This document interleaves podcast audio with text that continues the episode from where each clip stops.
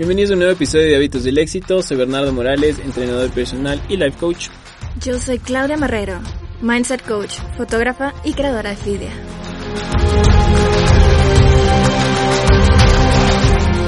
Muchachos, en el episodio de hoy vamos a hablar sobre una técnica de que se trata, trabaja mucho en PNL, que se llama la técnica del anclaje. Básicamente consiste en empoderarnos nosotros y llevar nuestra mente a un estado emocional en el que quisiéramos eh, retornar. Por ejemplo, puede ser de felicidad, puede ser eh, que te sentías motivado, que no sé, tenías muchas ganas de realizar una tarea, etcétera. Les vamos a enseñar cómo funciona esta técnica.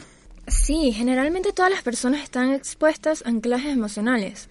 Por un sonido, el aroma de un perfume, el olor de una comida, recordar algo pasado, una canción que nos transporta al sentimiento que teníamos en el momento de tal hecho. Seguramente les ha pasado que han olido un perfume y les recuerda automáticamente a esa vivencia. Básicamente de eso estamos hablando hoy. Y ya yéndose a la parte científica, hay un estudio que tiene origen eh, por el psicólogo y filósofo ruso Iván Pavlov. Él fue ganador del Premio Nobel de Medicina en el año 1904. Este psicólogo te muestra como tal y te habla sobre el tema de los anclajes y cómo los anclajes eran la asociación de un estímulo a una respuesta fisiológica que produce por el reflejo condicionado. Súper bien, entonces ahorita vamos a empezar a enseñarles lo más básico de cómo eh, vamos a empezar a, utilizar esta técnica.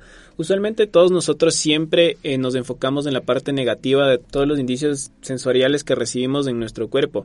Entonces, eh, muchas veces nosotros, por ejemplo, si tenemos una comida que no nos gusta, ya sabemos que definitivamente es tal. Por ejemplo, en mi caso, yo que sé, es el hígado. Entonces yo ya huelo eso y digo, fuck, voy a comer hoy día hígado no puede ser. Entonces, de la misma manera que ustedes perciben esos dolores o, o reciben ese sonido que no les gusta o reciben eh, cualquier sentido sensorial que tengan, tienen que identificar qué tipo de sentimiento es el que quieren llegar a sentir y, y llegar a estar, ¿no? Entonces, lo importante es primero identificar el sentimiento en el que quieren estar. Obviamente, no queremos que sean situaciones negativas, pueden elegir estar en un estado de tranquilidad, en un estado de paz, en un estado de euforia o incluso eh, pueden llegar a sentirse un estado de felicidad súper incrementada, ¿ya? Sí, por ejemplo, cuando pensamos el no quiero estar nervioso o ponemos alguna palabra negativa antes de una frase, hay que tener en cuenta que el cerebro no identifica la negación y se queda con la palabra nervioso. Entonces hay que cambiar esa negatividad dentro de nosotros, como lo hemos comentado antes. La mayoría de nuestros pensamientos son negativos, o sea, estamos hablando de entre un 80 a un 90%. Entonces cambiamos cómo nosotros nos hablamos de una manera interna para poder generar algún cambio. Sí, exactamente. Entonces, cuando ustedes identifiquen, o sea, qué sentimiento quieren sentir, primero tienen que identificar la imagen en la que se sintieron de esa manera. Si son unas personas visuales, auditivas o kinestésicas, tienen que estar súper claros en qué sentidos fueron activados cuando estuvieron en ese momento de tranquilidad. Yo que sé, por ejemplo, cuando eran chiquitos, su mamá les dio un abrazo que se les, les quedó en la memoria todo el resto de su vida. Entonces tienen que guiar su mente, llevar su mente a justamente ese momento. Y si son unas personas visuales, por ejemplo, visualícense ustedes ahí de chiquitos, qué ropa estaban llevando, el perfume que estaba usando su mamá, o qué, cómo estaba vestida, o en dónde estaban. Y eso va a usar y le, va a obligar a su cerebro a retornar justamente en ese estado de tranquilidad. Y esta técnica necesita ser practicada frecuentemente con muchísima imaginación. Mientras más lo repitas, va a ser más automático. O sea, tu imaginación, tu mente, tu cuerpo se va a acostumbrar. Entonces intenta que sea algo constante, no una sola vez, para que sea más fácil llegar a esto. Una de las maneras en las que yo me ayudó bastante crear esta técnica como un hábito en mí eh, fue hacerlo todas las mañanas frente al espejo.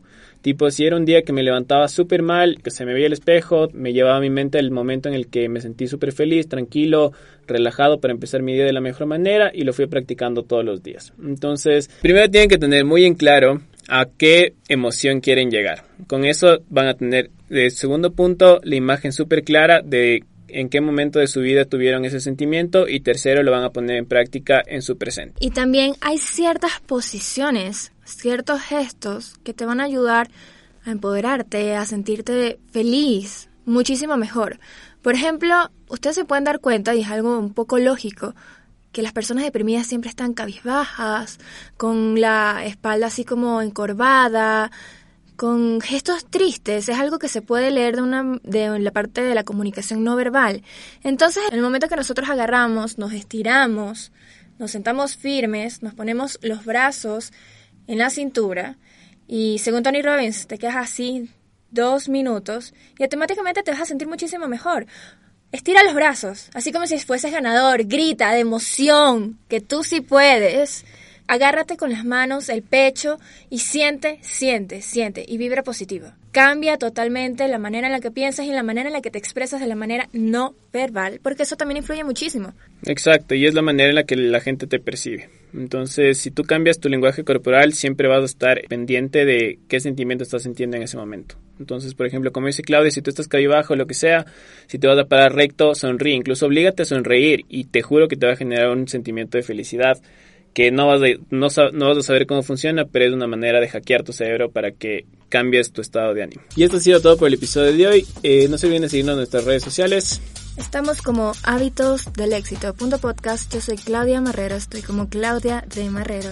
Yo soy Bernardo Morales. Estoy como BM Live Raya Bajo Fitness. Y recuerden que la única forma de que nosotros sigamos creciendo es que ustedes compartan esto con sus amigos, con algún familiar o alguna persona que ustedes consideren que pueda aportar valor a sus vidas. Muchísimas gracias muchachos y nos vemos en el siguiente episodio.